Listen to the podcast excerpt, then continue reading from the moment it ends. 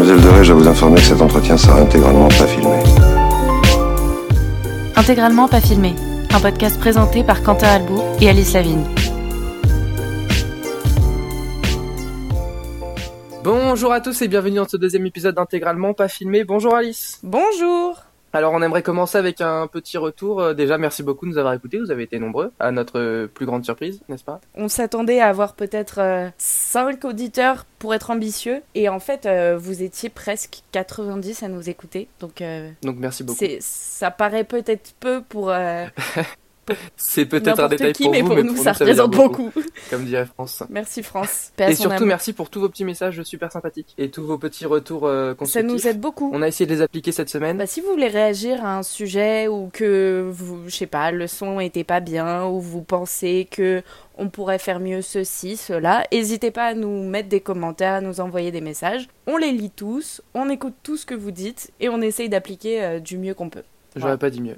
C'est vraiment magnifique. Merci, c'est gentil. Alors cette semaine au programme, on va aller du côté des étoiles avec Brad Pitt dans Ad Astra. Puis on va aller écouter le nouvel album d'Amber Run qui s'appelle Philophobia. Et puis on va finir avec la série de Criminal sur Netflix. Mais euh, du coup, Quentin, est-ce qu'on se ferait pas une petite toile? Avec plaisir. Madame, je ne n'écrirai rien sur ce film, c'est une merde. Alors cette semaine, je suis allé voir Ad Astra, donc un film de James Gray qui dure euh, 2h04 ressenti 8, Ouch. avec euh, au casting Brad Pitt, Tommy Lee Jones, Ruth Negga et Donald Sutherland. Très beau cast. Donc euh, Brad Pitt, on ne le présente plus hein, évidemment, ce monument du cinéma hollywoodien. Tommy Lee Jones, pareil, hein, Men in Black, tout ça, un grand plaisir de le voir. Ruth Negga, elle a joué dans plusieurs séries. Moi, je l'adore. Moi, je l'ai vu notamment dans Marvel euh, Agents of Shield, où je l'ai trouvé Oui. magnifique. Et Donald Sutherland, père de, de 24, hein, Jack Bauer, qu'on a vu notamment dans Hunger Games. Alors, comment dire, euh, ce film qu'on on attendait beaucoup, hein. Ton petit rire est nerveux. Ah ouais, ouais, non, mais alors, un enfer. Comment vous dire que j'ai passé un des plus mauvais moments de ma vie À ce point-là Ah oui, oui. Alors, tu vois le casting, tu vois Brad Pitt et tout. Tu te dis, ah, c'est du lourd quand même. Tu te dis, Brad Pitt fait quand même pas des choix de films dégueulasses. Bah ouais. Tout ce qu'il fait, c'est un petit peu qualitatif. Tu te dis aussi James Gray, pas un grand nom, mais n'empêche qu'il a Mhm. quand même fait euh, The Lost City of Z, que j'ai vu et que j'ai adoré. Et Tommy Lee Jones, un de mes, un de mes pères fondateurs du cinéma, hein, j'adore. Et je débarque dans cette salle avec beaucoup d'ambition, et je découvre une merde interstellaire. Oh, c'est violent. Non mais je découvre quand même 2h04 de Brad Pitt qui minaude. C'est-à-dire que Brad Pitt que j'ai toujours trouvé impeccable est dans un film qui est fait que pour sa gueule. C'est vraiment, t'as l'impression, c'est The Brad Pitt Show pendant 2h04. Oh, l'enfer L'histoire est basique au possible. Donc, ah oui, il faut que je vous fasse le petit pitch quand même. On Ça tapera sur le film oui. plus tard. Oui, chaque chose en son J'ai envie de vous dire, li- lisons le synopsis officiel. L'astronaute Rock McBride s'aventure jusqu'aux confins du système solaire à la recherche de son père disparu et pour résoudre un mystère qui menace la survie de notre planète. Lors de son voyage, il sera confronté à des révélations mettant en cause la nature même de l'existence humaine et notre place dans l'univers. C'est magnifique. C'est beau, hein? Tout l'inverse du film. Ouh. Hop là, eh, je tacle à la gorge. Non, plus sérieusement, le film est beau. Graphiquement, il est très très beau. Mhm. En même temps, c'est l'espace, tu vois, c'est toujours beau. Ouais. Donc comme j'ai dit, Brad Pitt joue pas très bien. Le mec, euh, il est là, il boit son café, il fait son regard de Mon café est si mélancolique. Mon père est parti quand j'étais jeune. Oh non. Je ne me souviens pratiquement Ouais, plus de c'est le lui. mélodrame, Et donc l'histoire, en fait, c'est dans un monde en 2050, je crois, ou un truc comme ça. Où, euh, en gros, on a un peu investi l'espace, tu vois. Il y, a des... il y a des bases militaires sur la Lune, sur Mars. Ouais. Et euh, Roy McBride est un, un militaire qui Mhm. travaille. le- Donc le film commence, il travaille sur une station. euh, en gros, il y a des grosses colonnes sur la Terre et il travaille en haut. Il y a une décharge électrique, tu sais pas ce qui se passe. Il tombe. Évidemment, vu que c'est Rock McBride, euh, Brad Pitt, le mec a deux trous dans le parachute. Il atterrit comme tranquille. Il a juste un peu mal au rotule, tu vois. Ouais. Bref, donc ça commence comme ça. Déjà, tu te dis cohérent, archi cohérent ce film. Oui, on part bien. Ensuite, on part sur euh, euh, Major, euh, Major McBride. Il faut que vous alliez aux confins de l'univers. Il y a un, un de nos anciens vaisseaux euh, qui fait des surtensions sur notre planète. Si vous allez pas, on va tous mourir. Et euh, spoiler alerte, c'est peut-être votre père. Père qu'on pensait mort, mais évidemment, il a survécu. Évidemment. Donc le petit Roy, déjà, je me dis, l'armée américaine, intelligente comme elle est, se dit, au cas où, faut tuer le mec. Venez, on, envoie- on envoie son fils. Oui, moralement parlant, euh, Il y aura on aucun est mal à tuer bonne si c'est ligne son fils. Tu vois Déjà, rien que ça, je me suis dit, bah, mais les gars, continuez comme ça, hein. C'est vraiment bien. C'est super ce que vous faites. Donc, euh, Rock McBride, ni une ni deux, il enfile euh, sa petite combinaison et il file sur la Lune. Puis sur Mars, où il doit observer et envoyer un message à son père. En fait, c'est ça la mission de base, c'est envoyer un message à son Mhm. père. Sauf que Rock McBride, il se dit, mon père est vivant. S'il me répond, j'y vais, tu vois. Ouais. Normal. Comme tout un chacun aurait fait. Et il s'avère qu'il se passe des trucs abracadabrantesques pour rendre hommage à, à Jacques Chirac. Paix à son âme. Paix à son âme. Et du coup, euh, je vais pas spoiler l'histoire, mais pff, pas ouf. Enfin, vraiment. Le scénario est pas ouf, les personnages sont pas ouf. Oh, il y a des flashbacks avec sa meuf, il y en a genre trois dans le film. Mhm. On s'y attache pas, tu vois. On, on s'en fout. On se. Oui, j'ai quitté ma femme parce que ma vie elle est trop dure, je sais pas quoi. Ouais, bah super. on- Enfin, on s'en branle, tu vois. Non mais, non mais en soi c'est ça, que euh, je trouve, c'est ce que je trouve le plus dommage, c'est qu'au final les, les personnages on s'y attache pas du tout. Le film est incohérent, les personnages, euh, Brad Pitt qui minote pendant une heure et demie, c'est sympa, mais on, on s'en passe, tu vois. Moi j'aimerais qu'il joue quelque chose. Ouais. Y a pas de fond en fait. Tu vois ce que je veux dire? Ouais, je vois. Et puis la fin non plus est pas cohérente du tout. C'est, y a- en plus il y a trois scènes d'action dans le film, tu vois. Même pas. Ouais non même pas. Moi genre je me souviens d'une particulièrement sur la lune. À part ça tu te fais chier mais à mourir. Oh, l'enfer. Je me suis vraiment dit au bout de 45 minutes je vais quitter cette salle. J'aurais été seul dans la, dans la salle, je serais parti, mais sans aucun problème. La fin, je m'en bats les couilles. Ça, c'est vraiment le pire moment. Quand tu regardes C'est- un C'est film tellement et prévisible. que tu te dis, je, je veux me casser. C'est le pire moment. Là, tu sais que c'est vraiment un mauvais film. D'ailleurs, euh, petite euh, anecdote, Ad Astra, ça veut dire en latin euh, vers les étoiles. Donc là, cohérent, tu vois, peut-être le seul truc cohérent du film, senti. Et ça vient d'une d'une expression latine qui dit ad astra per espera, qui veut dire vers les étoiles à travers la difficulté. J'aimerais bien avoir su ce truc-là quand j'ai regardé le film. Parce que quelle difficulté c'était Vraiment, euh, quel enfer En fait, ça te, ça te donne une idée de ce que tu vas vivre, toi, en tant que spectateur, euh, dans la salle de cinéma. C'est ça, en fait, c'était un. C'était dit, tout le monde nous l'avait dit. non, et puis en soi, genre, le réalisateur explique, c'était un film pour se dire, est-ce que les extraterrestres existent? Parce que la mission de son père là-bas, c'est ça, à Major McBride. Ouais. Son père était allé voir si les extraterrestres existaient. Ok. Et en gros, il, il s'est dit, et si c'était vide là-haut? Ouais, mais ça, c'est la question qu'on se pose tous les jours, tu vois. Ouais. Genre Elon Musk, c'est son taf, genre. et rend ça, rend ça un peu ludique, parce que pour le coup, c'est son film qui est vide, tu vois. Genre, il y a pas d'histoire, il y a rien. Ah, c'est terrible. Franchement, c'est un beau moment de cinéma, hein, vraiment. Quel enfer, vraiment l'enfer sur Terre, tu vois. Moi, mon enfer, ce serait ça, Ad Astra euh, jusqu'à éternité, en boucle. C'est terrible. C'est si violent. ah ouais, non mais, non mais, vraiment, ce film est d'un plat. Oh. Non, et puis tu vois, encore si Brad Pitt jouait bien dans le film, ok. Mais vraiment, c'est Brad Pitt show, genre, le profil droit de Brad Pitt, le profil gauche de Brad Pitt, Brad Pitt en contre-plongée, Brad Pitt en plongée, Ouais. Brad Pitt qui a le regard vide, Brad Pitt qui a encore le regard vide, Brad Pitt qui lit un message pour son père qui a le regard vide. Mm, Ouais. Brad Pitt qui pleure parce qu'il y a un message pour son père, le regard vide. Tu vois, c'est vraiment ça tout le film. Ouais, du coup, c'est c'est juste là pour caresser son ego bien gentiment, quoi. Ah, mais clairement, moi je me suis dit, il doit être euh, producteur, producteur exécutif, enfin je sais pas, genre vraiment, Ouais, le vois. mec c'est c'est son ego trip, tu vois. Je me suis vraiment dit, c'est un film ego trip Brad Pitt. Ah, c'est chaud. Et en fait, non, c'est vraiment un film qui a été écrit et tout. euh, c'est ça qui est le pire en fait. Le truc a été écrit, Ouais. tu vois. Ça aurait été d'impro, je me serais dit, ouais, vas-y, pourquoi pas. mais là, non, non. non, mais le, le seul bon côté de ce film, c'est vraiment les images qui sont pour le coup euh, magnifiques, tu vois. Mais comme on avait vu dans Gravity, comme on voit dans Interstellar, tu vois. Mhm. Enfin, ouais, c'est l'espace, c'est beau. Ça reste beau l'espace. Ouais. Si t'as rien à côté, t'en fais pas un film, tu vois. Oui, c'est pas sensationnel, quoi. Mm. Pour contrer par rapport à la semaine dernière, je voulais parler d'un film que j'ai détesté. Et pour le coup, apparemment, je suis le seul parce que les notes hallucinées euh, sont plutôt pas mal. Puisque la presse l'a noté à 4,4. Ah oui, quand même. Évidemment, parce que ça m'étonne pas que des bobos cinéphiles euh, adorent ce film. Hein. Ouh. Brad Pitt est si profond pendant ce film. Non, non, il a juste le regard vide, frère. Et les notes spectateurs sont à 3. Donc ce qui est au-dessus de la moyenne. Bah Ce ouais. qui me choque. Moi, j'aurais mis un 1, tu vois, 1,5. Ouais. Du coup, voilà. Donc euh, j'ai eu un peu le seum d'avoir raté 2h04 de ma vie euh, dans cette salle de cinéma. Mais je me suis rattrapé le lendemain, je suis allé voir Les Hirondelles de Kaboul, Mhm. qui est un film d'animation et qui pour le coup mérite beaucoup d'être vu. Beaucoup mieux qu'Adastra. Voilà, c'est celle-là ma recommandation de cette semaine. N'allez pas voir Ad Astra, allez voir Les Hirondelles de Kaboul, qui est un film magnifique sur euh, l'Afghanistan euh, sous les talibans fin 90. Alors après tout ce venin que j'ai craché sur Brad Pitt et qu'on sort euh, dans Ad Astra, qu'est-ce qu'il y a dans ta playlist cette semaine Alice? Vous aimez Mozart? Oh oui. C'est lequel? Le dernier.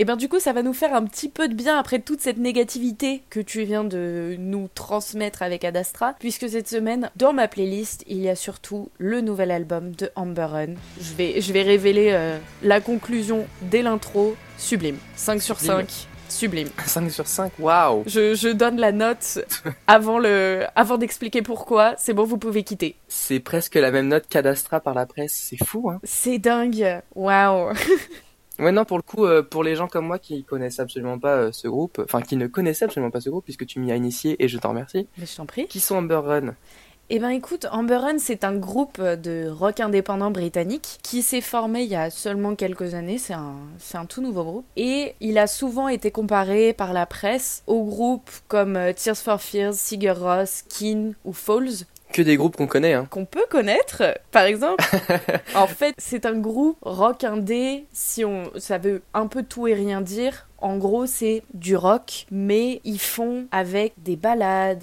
Des fois, c'est un peu plus alternatif. Il y a, Hmm. il y a des sons un peu plus électroniques. C'est jamais électro, mais ils incorporent plusieurs sonorités, mais ça reste toujours très doux. Amber Run, leur, euh, leur son type, c'est un son très doux, balade, qui fait vraiment tellement de bien aux oreilles. Mm. Mais ils ont aussi euh, des chansons plus rock que moi j'adore. Ils sont très très bons. Ah, toi, t'es une meuf rock, de toute Ah, façon. je hein. suis rock and roll, Toi, t'es rock and roll comme Johnny, notre défunt Johnny. fait à son âme à lui aussi. Est-ce que- est-ce qu'on lui blaurait pas Kiss? Euh, personnellement, moi non. Mais euh, on peut, Ouais, allez, moi, pour la déconne, je bleu Kiss. pour la déconne, allez pour le fun.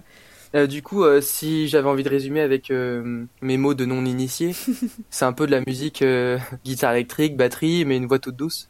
Oui, on peut, on peut résumer ça à ça. Sans tout le, sans tout le jargon prétentieux que je viens de dire, c'est, on peut tout à fait dire ça. Est-ce que j'avais pas la voix de Philippe Manœuvre sur la fin? Je, je pense que oui, ça y est, c'est bon, tu peux, tu peux rejoindre les Inrocks. On aurait dit un lancement Nouvelle Star, tu sais. Genre, Grave. C'est, c'est ah, j'adore sa voix, elle est vraiment stylée. Bah ouais, tu peux devenir chroniqueur rock, qui est mon rêve. Mais bon, tu arrives avant super. moi, c'est bon, je le prends très bien. Je vais te chipper ta place Mais avec mes, avec mes connaissances proches de zéro. bah écoute, si Ad Astra y arrive, tu peux y arriver. Ah, si Ad Astra fait sa petite, sa petite route sur Hollywood, moi je peux bien finir à France Inter, je pense. France Inter, si vous nous écoutez. On aimerait un job. Donc pour revenir à Amber Run, j'ai écouté l'album aussi. Hein. Ouais. Tu, tu m'as envoyé ton petit message, je l'ai écouté. Et ouais, c'est vraiment bien. Hein. Bah oui, c'est vraiment bien. Moi, ce que, ce que j'ai préféré, parce que moi en fait j'écoute toujours les albums dans l'ordre. Mhm. Je sais qu'il y en a qui mettent des lectures aléatoires et je trouve ça Une abomination. irrespectueux. Parce que c'est réfléchi. Une playlist d'albums, c'est réfléchi, Ouais. les copains. Euh, et donc, leur intro est phénoménale. Absolument sublime. L'intro est phénoménale. Et ce que j'ai adoré, c'est que j'ai trouvé que les musiques étaient pas répétitives. Mhm. C'est-à-dire que généralement, t'écoutes un album de rock, bah c'est euh, 45 minutes de rock, et à un moment, ça fait chier, tu vois, t'écoutes pas tout d'un coup. Mhm. Là, pour le coup, c'était vraiment, au début, c'était un peu euh, rock, c'était vraiment rock. Puis petit à petit, ça s'adoucit jusqu'à à la chanson finale euh, dont le nom m'échappe, euh, Alice, tu vas me le dire.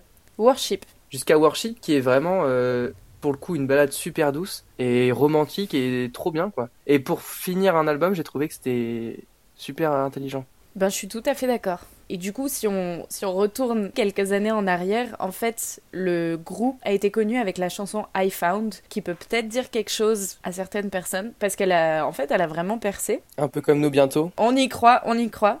Et euh, elle est extraite de leur tout premier album qui s'appelle 5 AM. Et la chanson est sublime. Ce qui est vraiment, comme je disais au début, la marque de fabrique de ce groupe, c'est la douceur, mais la voix du chanteur qui s'appelle Joe Keogh, qui est indescriptible. Elle est sublime, elle est super claire, mais puissante. Elle peut être douce. Enfin, elle- vraiment, cette voix, Et puis, euh, un peu comme euh, Elle est- Osier dont on parlait la semaine dernière, ouais. j'ai trouvé qu'il avait une voix super puissante. Ah oui, oui, oui. Il est euh, incroyable. Enfin, c'est le gars a un coffre que je n'ai pas dans mon monospace. Ah non, bah là, très clairement. hein. Il a une force, tu sens que c'est vraiment le type de chanteur qui vit sa chanson et il fait pas juste la chanter dans sa voix, t'entends toutes les émotions et ça te fout les poils. C'est incroyable. Et j'ai eu la chance de les voir deux fois en concert, une fois à la maroquinerie il y a quelques années Encore une Encore fois, une la fois. meuf baroud. hein. et je les ai vus aussi à, à Rock en scène il y a deux ans, si je ne m'abuse. Et c'est exactement la même chose en live. Il y a une passion vraiment par la voix de ce chanteur où vraiment, tu sais, ça fait euh, un peu. Il, il est là pour haranguer la foule et, et c'est, c'est, c'est un truc de fou. Ouais. Quelque chose qui fout encore plus les poils, c'est la version acoustique de I Found, cette fameuse chanson, avec un groupe qui s'appelle les London Contemporary Voices, qui est un groupe a cappella. Et ils ont fait la version de cette chanson dans une... Je pense que c'est une église, parce que du coup, il y a l'acoustique avec l'écho. Et donc, il y, a tous ces... il y a tous ces gens qui chantent la chanson avec des harmonies qui sont incroyables. Et il y a la voix du chanteur qui chante devant eux. Du coup, la voix... sa voix est plus forte, donc on l'entend au-dessus, Ouais. sans aucun instrument. Et vraiment, mais j'en ai des, j'en ai des frissons. Je l'ai écouté peut-être une centaine de fois. J'ai les frissons à chaque fois. Vraiment, allez sur YouTube, tapez I Found London Contemporary Voices. Allez voir ça. Si vous voulez retrouver plus facilement la chaîne aussi, qui est une chaîne qui fait beaucoup de sessions acoustiques comme ça dans des endroits un peu euh, ecclésiastiques, si je puis dire, c'est la chaîne Mahogany Sessions. Et si je dis pas de conneries, Alice, c'est la même chaîne euh, que la vidéo d'Ozzy. Hein Tout à fait. Il en a fait plusieurs. Je sais qu'il a fait Cherry Wine avec eux. Il me semble qu'il a fait Take Me to Church. Cette chaîne YouTube est une mine d'or. Mais s'il y a une vidéo à voir sur cette chaîne, c'est vraiment la version acoustique de iPhone. Je ne peux pas le dire assez. Écoutez cette version. Ah bah la dernière vidéo, c'est une vidéo avec euh, Billie Eilish. La, la version de Copycat de Billie Eilish avec son frère à la guitare a coupé le souffle. Ah ouais, il y a du beau linge. Hein. Il y a une très très très belle sélection de musique. Allez-y, faites-vous plaisir et faites-moi plaisir. Ouais, ouais. Allez écouter ça. Voilà, donc cette semaine, double recommandation, puisqu'on a la chaîne YouTube et l'album de Amber Run. Exactement. Et du coup, vraiment cette pépite qui est la chanson I Found était sur leur tout premier album qui s'appelle 5am. Et en fait, il s'avère que cet album, moi je suis pas excessivement fan parce que c'est un album où il y a, je crois, 17-18 chansons, ce qui est beaucoup. Ce qui est trop. En fait, il y a des albums où il y a une vingtaine de chansons, mais il est tellement bien construit et niveau sonorité, ça colle, ça marche. Ce que celui-là, c'est à mes yeux, on peut tout à fait ne pas être d'accord avec moi, mais à mes yeux, cet album se ressemble trop. Toutes les chansons se ressemblent, c'est trop linéaire, très peu varié. Je me suis dit, c'est un bon groupe qui a de très bonnes chansons par-ci par-là, mais en tant que groupe à album, c'était pas ça pour moi. Puis, ils m'ont entendu, Tu as laissé un feedback en commentaire. ils m'ont entendu, ils ont dit bah écoutez, la petite Alice elle est pas contente. On va sortir un deuxième album qui s'appelle For a Moment I Was Lost. Et là, j'ai reconnu mon erreur parce que c'est un, un groupe qui fait des albums phénoménaux. Est-ce que tu as fait ton mea culpa? J'ai tout à fait fait mon mea culpa. Ah, c'est ce que je voulais savoir. Ça, c'est une belle information. Bah, je t'en prie, il fallait, il fallait que je me confesse.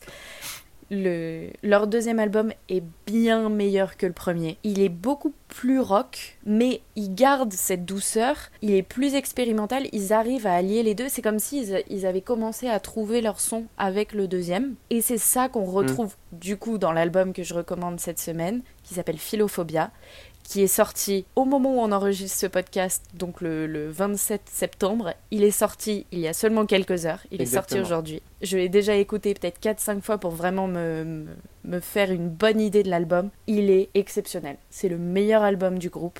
Peut-être un des meilleurs albums de 2019. Oh là là, eh oh, eh. Attention, hein. Attention, je sais pas si je peux aller aussi loin parce que forcément je l'ai pas assez écouté, mais vraiment aux premières écoutes, je me suis dit on a quelque chose de très très très lourd. Donc pour la petite histoire, euh, philophobia, c'est euh, la peur de tomber amoureux Oh, c'est trop mignon. et, et un peu triste aussi. Oui, bah ouais, parce que tu finis seul avec quatre chats. hein. Bah du coup oui. C'est, comme ça que ça se passe, hein, la, la vraie vie. Donc euh, les philophobiques, on vous kiss, hein On vous embrasse très fort et on sera peut-être les seuls dans votre vie. N'ayez pas peur euh, de recevoir nos, nos kisses, ils sont, ils sont amicaux. Et puis courage, hein. Courage force à vous. On vous soutient dans c'est bientôt cause. fini. Et du coup, à travers cet album, à travers toutes les chansons, le groupe il, va explorer les effets aussi bien positifs que négatifs que l'amour peut avoir sur une personne. Et donc cet amour, il peut prendre toutes les formes. Ça peut être bah, l'amour romantique, platonique, mais aussi l'estime de soi. Et c'est ça que j'aime beaucoup. C'est pas juste amour, euh, I'm in love, euh, j'ai une nouvelle copine, euh, voilà. Et donc ça, ça nuance un peu plus le propos.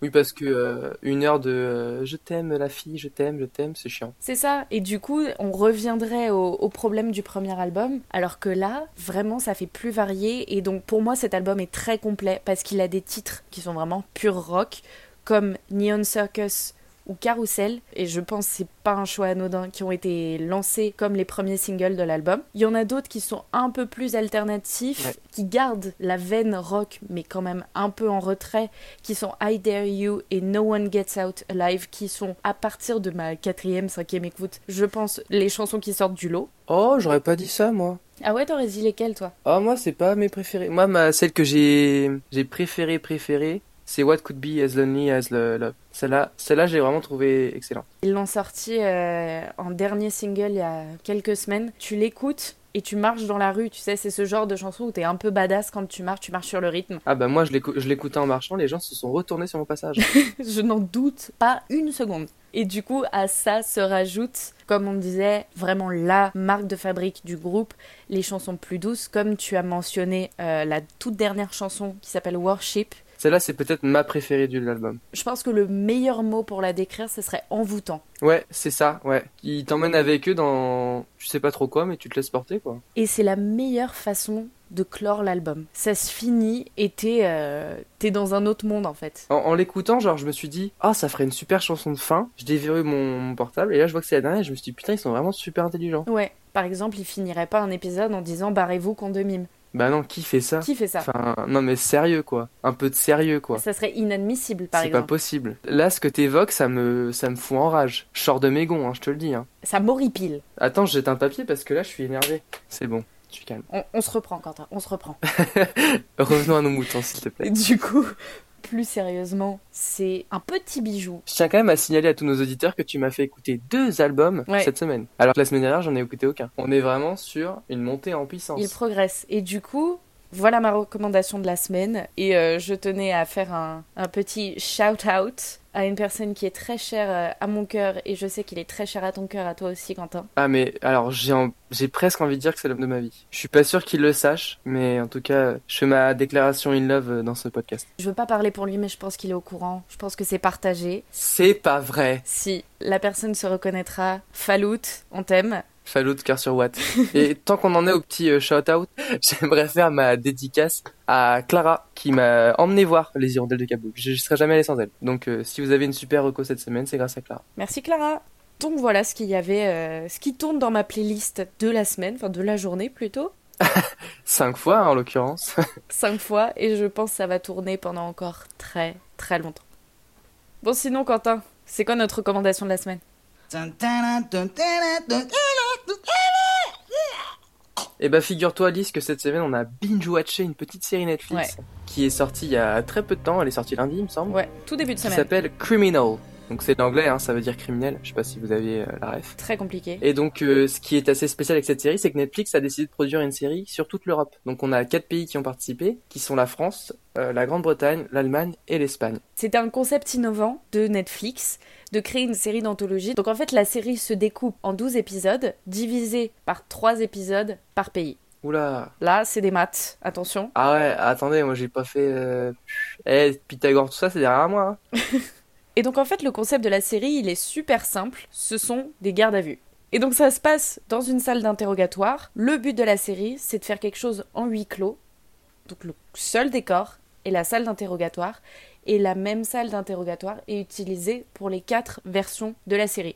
Ouais, c'est ce que j'ai trouvé euh, assez euh, intéressant dans la série. Hein. Les quatre pays, c'est exactement la même salle d'interrogatoire. Précisons quand même que la salle d'interrogatoire est divisée en euh, côté avec l'accusé, le suspect, et côté derrière la vie de Saintin avec les enquêteurs. C'est ça. Et ça, j'ai trouvé ça très intéressant parce que c'est ce que beaucoup de gens se demandaient. Et j'avoue, je, je me posais la question aussi de voir s'il y allait y avoir un lien au niveau des, des personnages ou de l'histoire entre les différentes versions. Et en fait, pas du tout. Ce sont des séries différentes avec des histoires différentes. Et à chaque fois, ils empruntent la culture du pays, mais le décor est le même. Et donc, c'est vachement intéressant parce qu'on voit quelque chose de différent dans chaque version. Et donc en fait cette série elle est très ambitieuse puisque la personne qui a plus ou moins chapeauté tout le projet est George Kay qui est un réalisateur et scénariste britannique qui a notamment écrit la série Killing Eve avec Sandra Oh qui est géniale. Je sais pas si tu l'as regardé. Un chef-d'œuvre. Hein. Et à chaque série ça a été des réalisateurs et scénaristes du pays. Et d'ailleurs, ça se voit au niveau de la qualité des séries. hein. On sent qu'il y a du savoir-faire dans certains pays qu'il n'y a pas dans d'autres. On veut pas être méchant mais euh, on n'a clairement pas le même niveau en fonction des, des différentes versions. On y reviendra plus tard. Donc pour nous, euh, pour, pour nous, pour notre version française, c'est euh, Frédéric Mermoud qui a réalisé et écrit Criminal France, Mhm. qui est celui qui a notamment fait Engrenage. Voilà. Engrenage, qui est une excellente série policière française diffusée sur Canal+. Avec la, avec la grande Audrey Fleurot, qu'on adore. Qu'on adore. On lui blow kiss, toujours. Bon, Flo et Kiss sur sa petite tête rouge. c'est mignon. Bon, revenons à nos moutons. Donc euh, cette série, euh, le concept est très simple comme l'a dit Alice, c'est Mhm. donc euh, des gardes à vue. Ça se déroule sur euh, 24 heures et on a toujours deux enquêteurs qui interrogent un suspect. On voit que Netflix a misé sur la célébrité des acteurs puisque chaque épisode c'est un célèbre acteur du pays qui incarne le suspect. Donc par exemple dans le premier épisode de Criminal France, on a euh, Sarah Giraudot euh, qu'on a notamment vu dans des séries Canal encore une fois, dans Le Bureau des légendes par exemple où elle joue extrêmement bien. D'ailleurs dans cet épisode elle joue extrêmement bien aussi. Elle est excellente dans cet épisode d'ailleurs.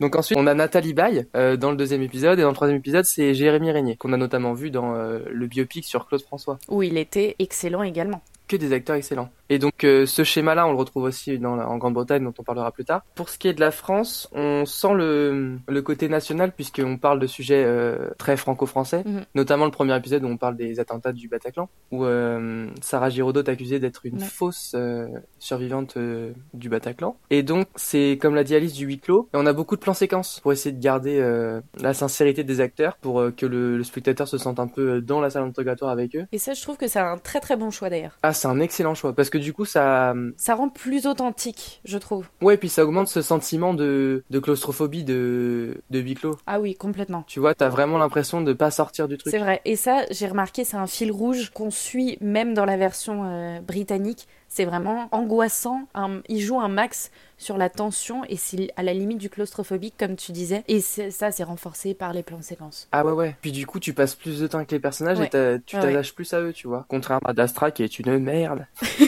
Et d'ailleurs, bah, pour revenir euh, à l'épisode du Bataclan, je t'avoue, j'étais partie un peu avec un a priori parce que le concept de faire une fiction sur les attentats du Bataclan, je saurais pas exactement t'expliquer pourquoi, mais ça me rend très mal à l'aise. Au début, j'ai eu ce même réflexe de me dire, oh, c'est quand même pas très fin, tu vois. Mais euh, ça fait quand même un petit moment déjà. Mm. Je pense qu'ils ont quand même respecté un temps de d'attente assez long. Ouais. Puis en plus, là où ça me dérange moins, c'est que c'est un, c'est une histoire vraie, tu vois. Il y a vraiment une meuf qui a été euh, accusée et euh, condamnée parce qu'elle Oui. une fausse témoin. Oui, c'est vrai. On a aussi le fait que, tu vois, par exemple, le 11 septembre, il y a eu combien de films là-dessus, tu vois? Dans le sens où ils voulaient un truc qui colle à la culture française et un traumatisme français pour vraiment lancer la série, tu vois, c'est très bien. Après, je comprends que ça peut déranger certains parce que, de toute façon, on, on connaît tous quelqu'un qui a été, euh, Impliqué de près ou de loin, ouais. ouais, impliqué à différents degrés à cet événement et je comprends que ça va être mal à l'aise. Moi, pour le coup, je l'ai pas mal vécu et j'ai justement Ouais. trouvé que ça rendait le truc plus intéressant, tu vois, j'étais plus dedans. Ouais, je vois. Moi, c'est vrai que je partais pas bien parce que je partais avec cet a priori de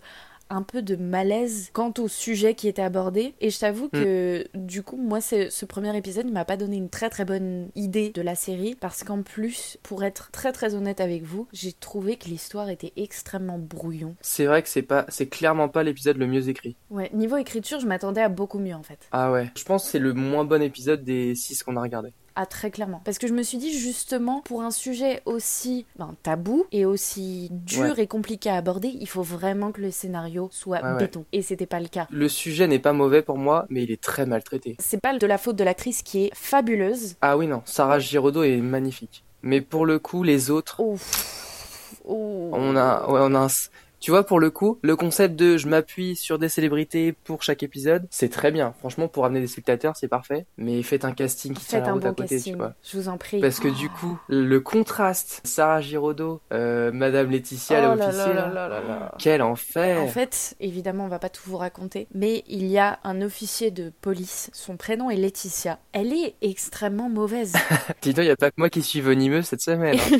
Je suis vraiment désolée, je je sais qu'il faut nuancer les propos, mais je pouvais pas, à chaque fois que je la voyais à l'écran, c'est, je levais les yeux au ciel parce que c'est, du surjeu constant et c'est pareil avec le personnage que Laurent Lucas joue. Pour moi, en fait, ça m'a, ça m'a donné l'impression que c'était du, du jeu de comédien de théâtre, à la limite du vaudeville. C'est des choses, je pense, qui peuvent passer sur une scène de théâtre, mais sur le petit écran, ça passe pas du tout.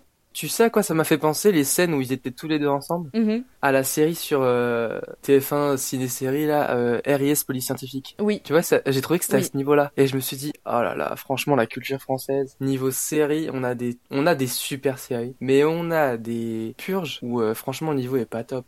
Là, pour le coup, moi, ce que j'en ai ressenti sur la longueur, sur les trois épisodes, c'est que peut-être que les premières interventions de ces personnages-là étaient tellement mauvaises qu'on a eu des a priori sur le reste. Parce que tu vois, moi, j'ai pas eu d'autres moments, à part les premières scènes où vraiment ils sont horribles, où je me suis dit, eh gros, t'exagères. C'est vrai. Après, ça va mieux, je trouve, ça s'améliore. C'est vrai que cette série s'améliore avec le temps. Bon, avec le temps, il y a que trois épisodes, mais en regardant le premier épisode, je me suis dit vraiment, ça donne pas du tout une bonne image de ce projet super ambitieux qu'ils avaient donné. Par contre, euh, moi, j'ai adoré le personnage de Audrey, qui est donc la chef de brigade de police, qui est excellente dans son rôle. Audrey qui est jouée par euh, Margot Bancilon, que vous avez peut-être vu dans euh, le film Five avec Pierre Ninet, ou alors dans le film Ami Ami euh, avec William Legby. Parce que du coup, son rôle, c'est euh, le rôle de la femme forte qui va euh, faire son truc, même quand les gens lui font un peu du rentre-dedans, euh, elle reste la tête haute et elle continue dans son idée. Et justement, quand on la met à côté de ce personnage de Laetitia, qui est pas un, grand personnage en fait, elle aurait pu être très caricaturale, mais elle reste très très bonne dans son jeu, alors que l'autre, mais vraiment,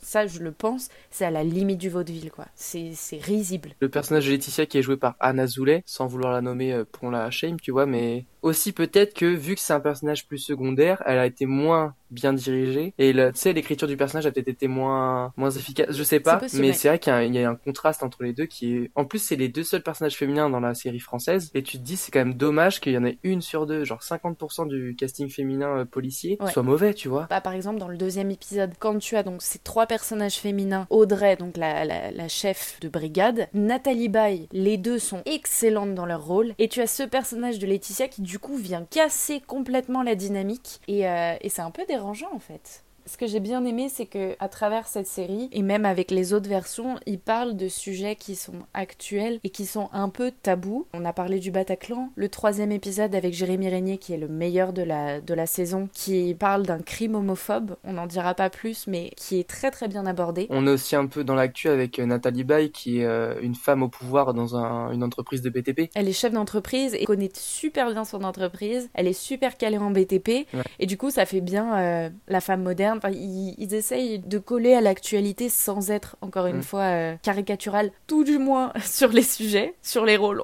Bof. On dira pas plus euh, voilà sur la petite Anna Zoulet qu'on embrasse malgré tout. Mais après, comme on disait au tout début, on voit très très clairement des différences entre les différentes productions. Et donc nous, pour le moment, on a regardé que la version française et la version britannique. Et la version britannique, on en est à un niveau carrément différent. Bah, j'ai j'ai pris beaucoup plus de plaisir à regarder la version britannique que la version française. Très très clairement. C'est vrai que les Britanniques ont la réputation d'être les meilleurs quant aux séries policières. Ça se voit de, de façon tellement évidente, surtout que comme moi, tu as regardé d'abord la version française, Mm. puis la version britannique. Je pense que c'était la meilleure façon de regarder cette série. Ah oui, parce que si t'enchaînais euh, britannique et français, euh, je pense que tu finissais pas la française. hein. La version britannique est excellente, Mm. jouée de façon De façon magistrale. D'ailleurs, on est un peu redondant, hein, mais le l'acteur qui joue euh, la personne mise en examen dans le tout premier épisode, c'est David Tennant, dont on vous a parlé la semaine dernière dans Good Omens.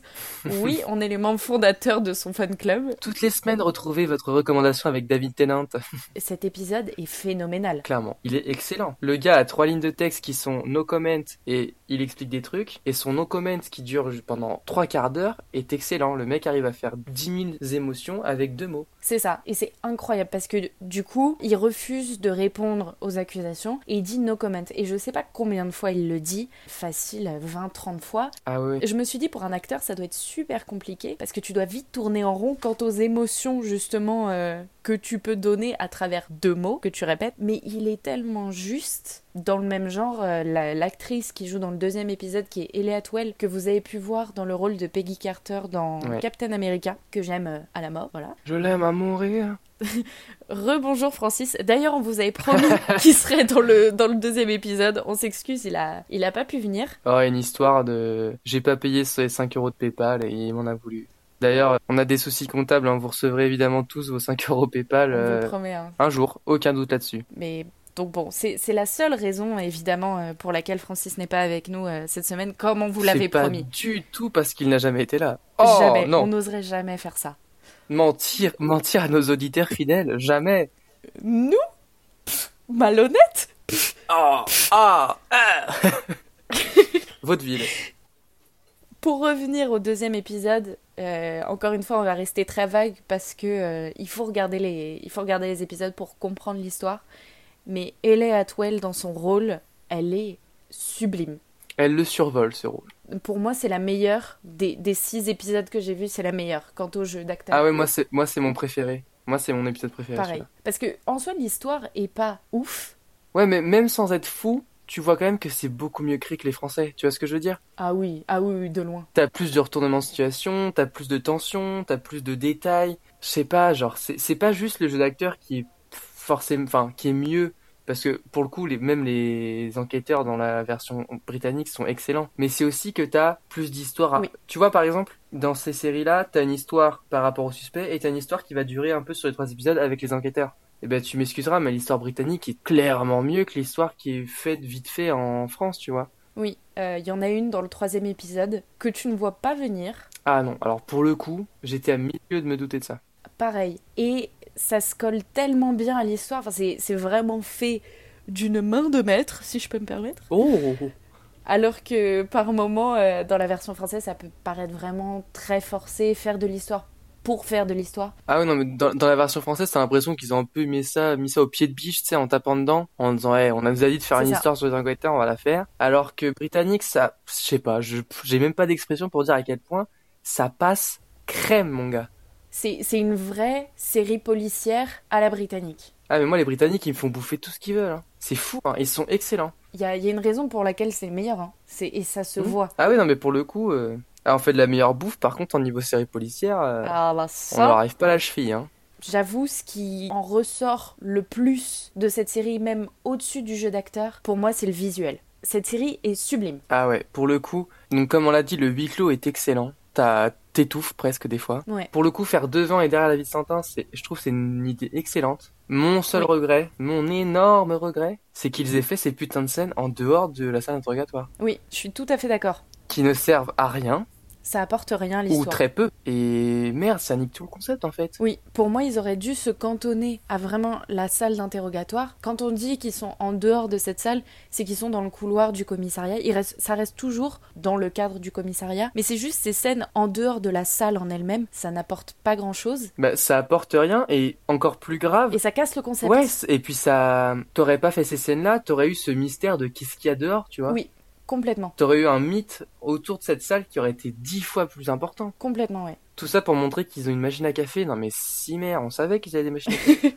Mais mis à part ça, pour moi, cette série, esthétiquement, elle est parfaite parce qu'ils jouent énormément avec la vitre sans teint, avec les reflets. Mm. Ils font beaucoup de, de gros plans sur les accusés pour vraiment montrer les émotions. Et puis pour le coup, faire ça sur les accusés avec des acteurs monumentaux comme il y avait euh, en tant qu'accusés, ça, ça marche Ça forcément. marche tu vois les bien. mini, les mini expressions qui sont magnifiques. Ouais. Et du coup, je pense que c'est pour ça qu'ils se sont permis de le faire parce qu'ils savaient que sur ces gros plans, t'as pas l'impression de voir un acteur, t'as vraiment l'impression de voir une personne qui est désemparée, qui Mm. est parfois coupable, parfois non. euh, c'est tellement bien fait. Et à ça se rajoute la musique. Ah la musique. En regardant, t'as pas, tu limite tu la, tu l'entends, enfin tu l'entends mais tu l'écoutes pas. Tu vois ce que je veux dire? T'as pas l'impression qu'elle est là et pourtant c'est ça qui fait l'ambiance. Je suis tout à fait d'accord. La musique est très minimaliste, mais justement ça fonctionne bien parce qu'elle est juste là pour vraiment renforcer ce, ce sentiment étouffant, claustrophobique qu'ils ont avec le jeu, avec le décor, avec les plans.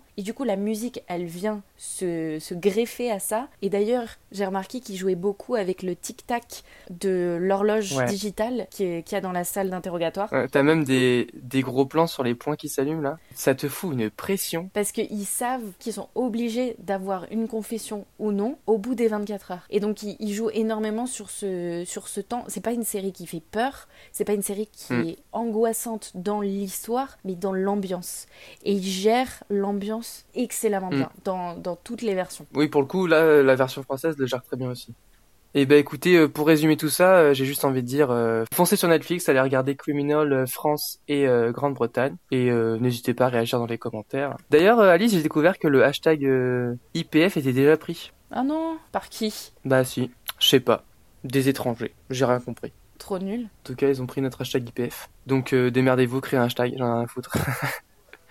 Euh, du coup, euh, chers auditeurs, euh, écoutez, essayez de, essayez de vous trouver un nom de communauté, tiens. Nos petits fanzouz. Pour notre communauté très soudée, nos fans à nous. Vous appelez pas les fanzouz parce qu'on risque de plus jamais faire de podcast. Je déteste ce nom. On, on veut pas, on veut pas avoir cette, cette étiquette. Écoutez, puisque le hashtag n'est pas disponible, euh, on vous propose euh, de créer vous-même votre petit nom de communauté et du coup on lancera ce hashtag euh, sur les réseaux. On vous laisse notre adresse mail en description, l'adresse mail officielle du podcast, et n'hésitez pas à envoyer euh, vos petites idées créatives de noms pour la communauté de ce podcast. On vous répondra de, de, de façon très créative. On vous répondra uniquement en haïku, petit poème japonais. Exactement. Et le hashtag qu'on aura trouvé, le plus beau, aura un haïku personnalisé à l'antenne la semaine prochaine. Voilà. Ah oui, que je lirai avec ma, voix- ma voix la plus suave. Et ça on le fera, hein. pour le coup, les 5 euros PayPal, euh, c'est pas tout de suite. Ça, on le fera la semaine prochaine. Ça, on vous le promet et tu liras ce haïku. Allez, je le dis ici avec l'accent de Francis Cabrel. Oula Alors là, par contre, tu me prends de court. Eh bah écoute, la semaine dernière, tu m'as pris de court pour devoir faire ce maudit montage de Francis Cabrel qui dit au revoir. Comment ça, montage? Comment ça, montage? Que dis-je montage? Que dis-je? Tu as invité Francis Cabrel. Ça ne m'a pas du tout pris une demi-heure à monter ça et à chercher désespérément des paroles dans lesquelles il dit oh et puis revoir. Non? Jamais?